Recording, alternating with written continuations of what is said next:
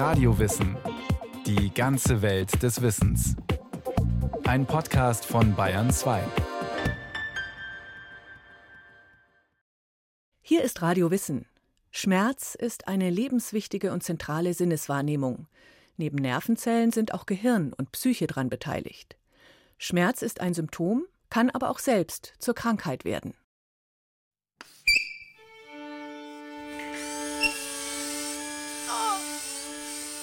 Dumpf und schwer, pochend, quälend, brennend oder stechend.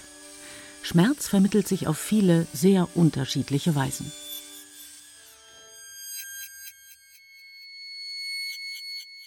Schmerz ist ein Phänomen, das die Menschen seit mindestens 2000 Jahren zu verstehen versuchen. Heute definieren Wissenschaftlerinnen und Wissenschaftler Schmerz als elementare Sinneswahrnehmung, ohne die menschliches Leben kaum möglich ist, erklärt der Schmerzmediziner Professor Dominik Irnig. Er leitet die Schmerzambulanz an der Ludwig-Maximilians-Universität in München.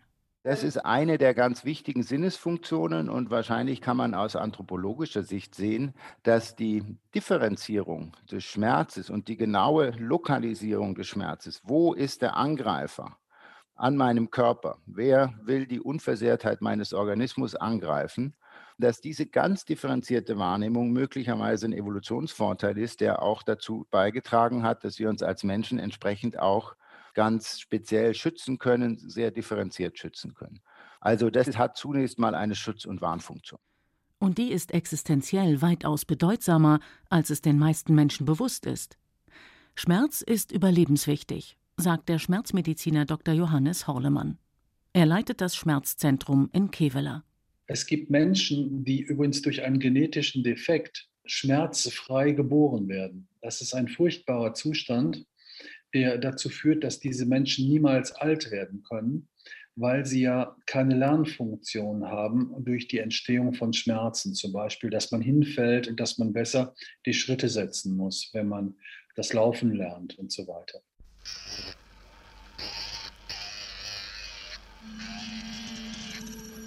Schmerz ist zuallererst eine körperlich-biologische Reaktion auf eine Gewebeschädigung. Die Schmerzsensoren melden, dass etwas nicht stimmt. Deshalb gilt akuter Schmerz als Alarmsignal des Körpers. Aber Schmerz ist gleichzeitig auch immer mehr als die sensorische Meldung und Weiterleitung eines Schadens, einer Verletzung oder einer Funktionsstörung. Mindestens genauso wichtig für das menschliche Schmerzerleben sind psychische, emotionale und soziale Faktoren. Ob jemand in Trance durchs Feuer laufen kann oder bei einem kleinen Mückenstich in Tränen ausbricht, liegt nicht immer an der Intensität des physiologisch messbaren Schmerzreizes, sondern an einem Bündel von Faktoren.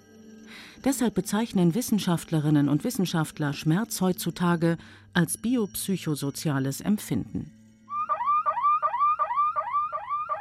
Blicken wir zunächst auf die Biologie des Schmerzes, auf seine physiologische Grundlage. Voraussetzung dafür ist die neuronale Sinneswahrnehmung einer Gewebeschädigung. Sie findet in den Schmerzrezeptoren statt, erklärt Schmerzmediziner Johannes Horlemann. Das sind Nervenspindeln, die aufgedreht werden und die zum Beispiel durch chemische oder thermische Reize oder aber auch durch Schnitt zum Beispiel aktiviert werden. Das heißt, wenn die konfrontiert werden mit einem Außenreiz, der äh, unangenehm ist, dann senden die Signale in das Hinterhorn des Rückenmarks. Diese Nervenspindeln heißen in der Wissenschaft Nozizeptoren. Sie sitzen am Ende der Nerven, die sich vom Rückenmark aus in die Peripherie des Körpers erstrecken. Diese Schmerzsensoren sind also überall dort, wo wir Schmerzen wahrnehmen. An Hand und Fingern sind besonders viele vorhanden, weniger davon auf dem Fußrücken und gar keine Schmerzrezeptoren haben Menschen in einzelnen Organen, wie dem Gehirn, der Lunge oder der Leber. Werden die Nozizeptoren geschädigt, beispielsweise durch Schnitt, Druck, Hitze oder Kälte, dann erzeugen sie elektrische Signale, die das Schmerzempfinden weiterleiten, und zwar über das Rückenmark ins Gehirn. Von dort geht die Nachricht weiter in den Thalamuskern. Der Thalamuskern ist quasi an der Hirnbasis das Organ, das wie ein Vorfilter wirkt und die meisten Schmerzen, die gesendet werden, zum Gehirn abfiltert. Alle Sinneswahrnehmungen des Körpers, einzige Ausnahme ist das Riechen, landen im Gehirn und dort zunächst im Thalamus. Das ist ein kleiner, nur wenige Zentimeter großer Teil des Zwischenhirns. Der Thalamus filtert die eingehenden Sinnesinformationen, bevor er sie an die Großhirnrinde weiterleitet. Sehr vereinfacht formuliert kann man sich das so vorstellen. Er sortiert die eingehenden Sinneswahrnehmungen und gleicht sie mit bereits gemachten Erfahrungen ab. Der Thalamus kann Schmerzreize verstärken oder auch hemmen.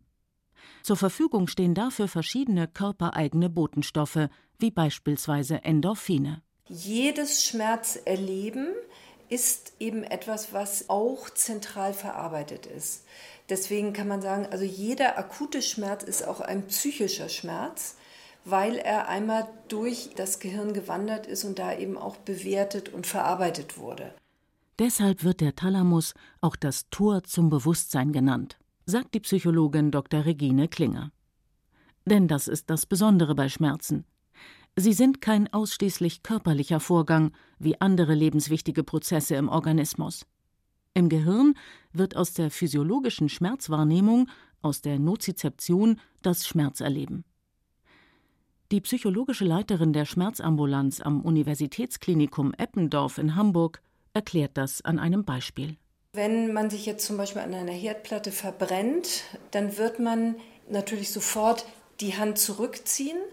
Und das tut man schon aufgrund des sogenannten ersten Schmerzerlebens. Ein heller, stechender Schmerz, der eben direkt tatsächlich nicht durch die zentrale Verarbeitung gelaufen ist, sondern der direkt als reflexartiger Schmerz abläuft und der eben dazu führt, dass eben die Muskeln aktiviert werden, um sofort den Organismus zu schützen. Die Hand wird zurückgezogen, schnell unter kaltes Wasser gehalten, gekühlt oder was auch immer, um der Situation zu entkommen und damit den akuten Schmerz zu lindern. Bruchteile von Sekunden danach setzt der zweite Schmerz ein. Das ist dann eher ein dumpfer, drückender, brennender Schmerz, der eben einmal durch das Gehirn gewandert ist und der jetzt eine Schmerzbewertung in Gang setzt.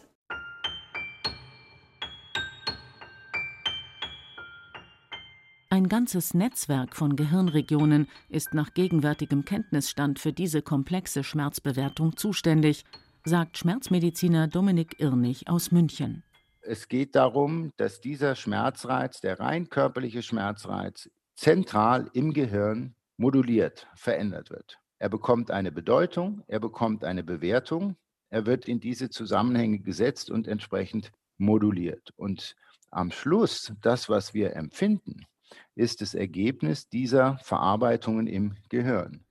Die Konsequenz kann sein, den Notarzt zu rufen, die Stelle zu kühlen oder auch den kleinen Schmerz zu ignorieren.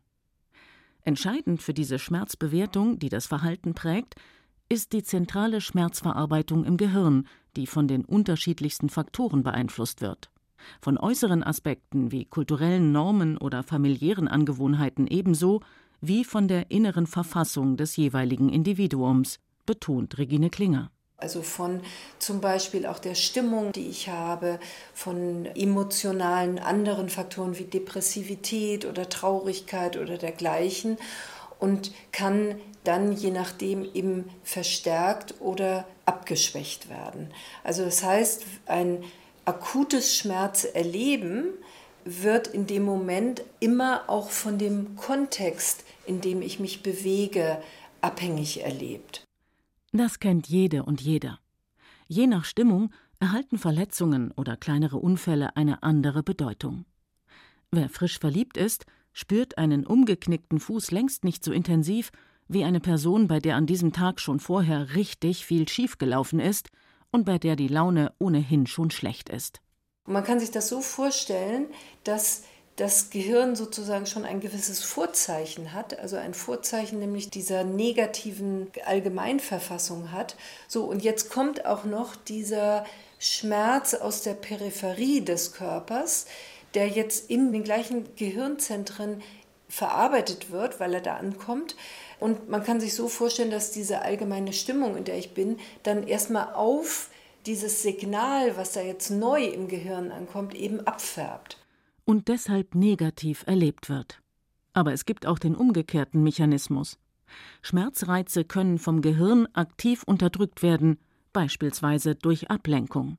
Das würde dann wiederum tatsächlich diesen Mechanismus in Gang setzen, der dann auf absteigenden neuronalen Bahnen eben das Schmerzerleben so unterdrückt, dass die nachfolgenden Reize aus der Peripherie eben gar nicht mehr durchkommen und deswegen eben das Schmerzerleben deutlich geringer wird. So gibt es immer wieder aufsehenerregende Beispiele von Menschen, die sich selbst mit abgetrennten Fingern noch ins Krankenhaus gefahren haben oder mit gebrochenem Bein noch kilometerweit gelaufen sind. Dass der Körper Schmerzen in einer Krisensituation effektiv unterdrücken kann, ist bei Soldaten während des Zweiten Weltkriegs beobachtet und berichtet worden, so Regine Klinger. Die zum Beispiel ein Bein abgeschossen bekommen haben, da lagen also blutenderweise gefragt wurden, ob sie Schmerzen erleben und diese Schmerzen überhaupt nicht erlebt haben. Und gesagt haben, nee, also Schmerzen sei jetzt überhaupt gerade gar nicht da. Und das konnte eben tatsächlich bis zu ein, zwei Tagen sogar anhalten, bis dann überhaupt das Schmerzsystem eben wieder da ist. Wissenschaftlerinnen und Wissenschaftler erklären sich dieses Phänomen damit, dass das Gehirn die unterschiedlichen Emotionen gewichtet und deshalb die Schmerzen aktiv mit Stresshormonen unterdrückt, um zu überleben. Denn in einer solchen Situation, nämlich schwer verletzt auf dem Schlachtfeld zu liegen, ist die Überlegung, wie komme ich hier weg, wie komme ich in Sicherheit, wichtiger für das Überleben als die Warnfunktion des Körpers durch den Schmerz.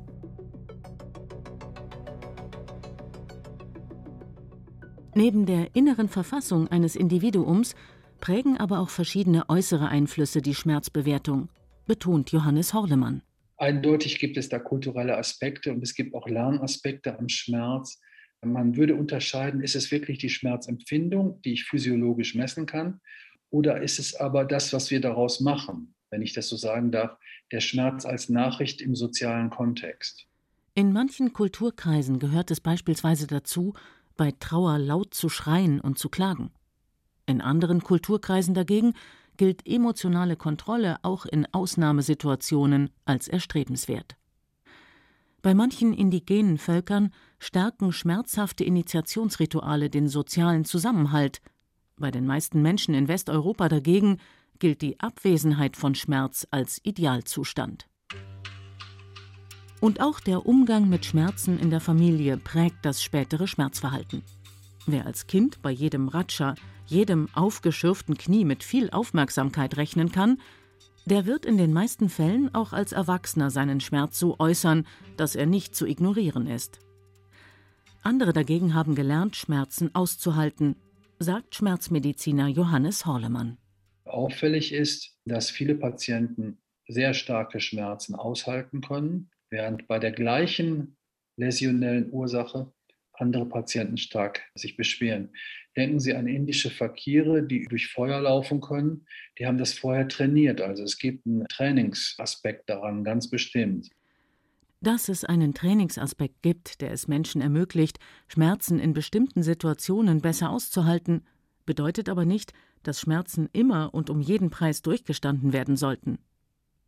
Das Zähne zusammenbeißen und durch, was der Volksmund empfiehlt, um unangenehme Situationen und auch Schmerzen bewältigen zu können, dieser Ansatz, der im 20. Jahrhundert auch von Medizinerinnen und Medizinern vertreten wurde, hat sich als fatale Sackgasse im Umgang mit Schmerzen erwiesen, erklärt Dominik Irnig. Der akute Schmerz ist ein Risikofaktor für die Chronifizierung und zwar bezüglich der Art und der Intensität, also der Stärke der Schmerzwahrnehmung. Das heißt, wenn ich einen Notfall habe, ich komme ins Krankenhaus, in die Notaufnahme, oder ich habe eine Operation und es tut weh hinterher, ist es die allerwichtigste Aufgabe, den Schmerz zu lindern. Und zwar so gut wie es geht. Denn heute wissen Medizinerinnen und Mediziner, dass der Organismus in der Lage ist, ein Schmerzgedächtnis auszubilden. Und dass das dazu beiträgt, chronische Schmerzen zu entwickeln, so Psychologin Regine Klinger aus Hamburg. Das Gehirn ist ja in der Lage zu lernen und dieses Lernen passiert, indem eben bestimmte neuronale Informationen eben auch abgespeichert werden. Man kann sich das Hirn tatsächlich wie eine Festplatte vorstellen, auf die Information geschrieben wird und wenn immer wieder im Gehirn eben neue Schmerzinformationen ankommen, dann wird diese Spur, diese neuronalen Spuren, die da geschrieben werden, eben immer größer und immer intensiver. Und das bedeutet für die betreffende Person, dass dieser Schmerz im Gehirn abgespeichert und erlebt wird, allerdings unabhängig von der eigentlichen Schmerzursache. Also ohne äußeren Auslöser und damit auch ohne biologische Warnfunktion. Johannes Horlemann? Das können Sie sehr gut erkennen am Beispiel des Phantomschmerzes, dass ein Mensch Schmerzen haben kann in einem Fuß, den er nicht mehr besitzt. Das macht deutlich, dass Schmerzen, die aus der Peripherie Nachrichten in das Gehirn senden, eine Eigenständigkeit entwickeln können. Und zwar sagen wir in einem Zeitraum von drei bis sechs Monaten, sodass in dieser Zeit im äh, Gehirn Schmerzzentren so alarmisiert werden, dass die periphere Schmerzschwelle sinkt und dass die Schmerzen chronifiziert Veränderungen in den entscheidenden Strukturen des Gehirns machen. In Deutschland leben nach Angaben der Deutschen Gesellschaft für Schmerzmedizin knapp vier Millionen Menschen mit schwersten chronischen Schmerzen. Rund fünf Prozent der Bevölkerung sind von solchen dauerhaften Schmerzen massiv eingeschränkt. Sie müssen Medikamente nehmen, lassen sich operieren und verlieren durch die Schmerzen nach und nach ihr früheres Leben, einschließlich Arbeit, Hobbys, Kino oder Theater besuchen. Das sind die schwerstgradig chronifizierten. Leichte oder mittelgradige, da sind wir über 20 Millionen. Stellen sich vor, mehr als also einige Millionen Menschen allein mit Migräne in Deutschland. Das ist eine chronische Schmerzerkrankung. Rückenschmerz ist der häufigste Berentungsgrund in Deutschland. Rückenschmerzen, Kopfschmerzen und Nervenschmerzen, das sind die häufigsten chronischen Schmerzen in Deutschland. Sie stellen nicht nur für die Betroffenen ein ernstzunehmendes Problem dar, sondern auch für deren Angehörige und auch für die Sozialkassen. Mittlerweile sind rund ein Viertel der Deutschen davon betroffen, Tendenz steigend. Chronische Schmerzen sind weltweit verbreitet, nicht nur eine Erkrankung in den wohlhabenden Industrieländern. Allerdings überwiegen in den Industrieländern psychosomatisch bedingte Schmerzen, während die dauerhaften Schmerzen in den ärmeren Ländern vielfach durch unzureichende medizinische Versorgung zu erklären sind. Eine klassische Chronifizierung von Rückenschmerzen läuft, körperlich betrachtet, folgendermaßen ab, erklärt Schmerzmediziner Johannes Horlemann. Es ist ja offensichtlich so, wenn ich Schmerzen habe, nehmen wir den Rücken und dann versuche ich den zu vermeiden, indem ich inaktiver werde. Die Inaktivität führt zu Muskelabbau. Der Muskelabbau führt zu pathologischen Bewegungsmustern. Die pathologischen Bewegungsmuster machen wieder Schmerz, den ich wieder vermeide und so weiter. Und dadurch bin ich dann ganz am Ende ein Mensch, das ist typisch für den chronischen Schmerz, der die wesentlichen Haltemuskeln, die statischen Muskeln verloren hat. Aber für die Chronifizierung der Schmerzen sind eben nicht nur die körperlichen Vermeidungshaltungen und die daraus entstehenden Abbauprozesse verantwortlich, sondern mindestens genauso entscheidend ist die dahinterliegende psychosoziale Ebene, die das Schmerzgedächtnis prägt und beeinflusst. Was nützt es, Schmerzen zu lernen? Dass sie sich automatisieren, dass die Nervenbahnen nicht mehr kleine Landstraßen sind, sondern zu Autobahnen werden. Schmerzmediziner Dominik Irnig ist davon überzeugt, dass es nicht zufällig ist, wann und unter welchen Umständen Menschen chronische Schmerzen entwickeln. Für ihn ist dieses Phänomen weit mehr als eine Fehlfunktion bei der Verarbeitung akuter Schmerzen. Unsere Erfahrung und auch Untersuchungen zeigen, dass dieser Lernprozess eben durch die zusätzlichen psychologischen und sozialen Faktoren eine andere Bedeutung bekommt. Das heißt, der Sinn und die Funktion des Schmerzes ändern sich und in den meisten Fällen im Unterbewusstsein. Und deswegen ist es so schwierig, wenn man mit chronischen Schmerzen umgeht, weil man muss sich vielleicht auch fragen, was könnte denn eigentlich noch die Funktion des Schmerzes sein, außerhalb der, dass er am Anfang einfach einen Schutz und eine Warnung darstellt. Die heutige Schmerzmedizin versteht chronische Schmerzen deshalb auch als Ausdruck von Belastungssituationen oder von ungelösten Konflikten. Dafür spricht vor allen Dingen, dass dem Schmerzerlebnis häufig keine körperliche Entsprechung zugeordnet werden kann. Aber auch umgekehrt, nicht jede und jeder mit körperlichen Abnutzungserscheinungen, wie beispielsweise einer Arthrose im Knie oder einem leichten Bandscheibenvorfall, hat dauerhafte und quälende Beschwerden. Wir wissen aus der Wissenschaft, aus ganz vielen Untersuchungen, dass der Befund zum Beispiel im Kernspin der Wirbelsäule nicht korreliert, das heißt, kein direkter Zusammenhang besteht zwischen dem Ausmaß der Schädigung an der Wirbelsäule im Kernspinnbefund und dem tatsächlichen Erleben.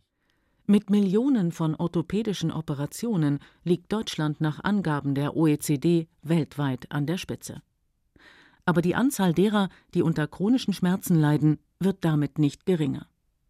Das ist wenig verwunderlich, denn nach allem, was bisher bekannt ist, sind chronische Schmerzen in der Regel eben multifaktoriell zu erklären. Das heißt, sie gehen selten nur auf eine Ursache zurück. Deswegen muss man einfach heutzutage komplett umdenken, weil wir wissenschaftlich mittlerweile wissen, Schmerz ist ein persönliches Unterfangen. Ich muss untersuchen, ich muss befragen, ich muss schlimme Dinge ausschließen, Tumoren, Fraktur, Entzündungen, aber das geht ganz einfach. Aber den Schmerz zu suchen mit der Bildgebung macht keinen Sinn. Schmerzen gehören zum Leben dazu. Bei der Geburt, beim Heranwachsen, bei Krankheiten und häufig auch beim Sterben. Deshalb suchen die Menschen seit Tausenden von Jahren nach Erklärungen dafür. Aristoteles verortete das Schmerzempfinden im menschlichen Herzen. Hippokrates dagegen vermutete, dass Schmerzen durch ein Ungleichgewicht in den Körpersäften entstehen. Und für die katholische Kirche waren Schmerzen durch die Vertreibung aus dem Paradies zu erklären. Die Erkenntnis, dass Schmerz ein hochgradig komplexes Phänomen ist, das abhängig von emotionalen, psychischen und auch kulturellen Faktoren erlebt wird, ist, medizinhistorisch betrachtet, noch jung, denn sie ist erst rund zwei Jahrzehnte alt. Und erst seit 2012 ist die Schmerzmedizin Pflichtfach für die angehenden Medizinerinnen und Mediziner. Das ist sicher ein weiterer Schritt, um den vielen Arten von Schmerzen in Zukunft effektiver zu begegnen.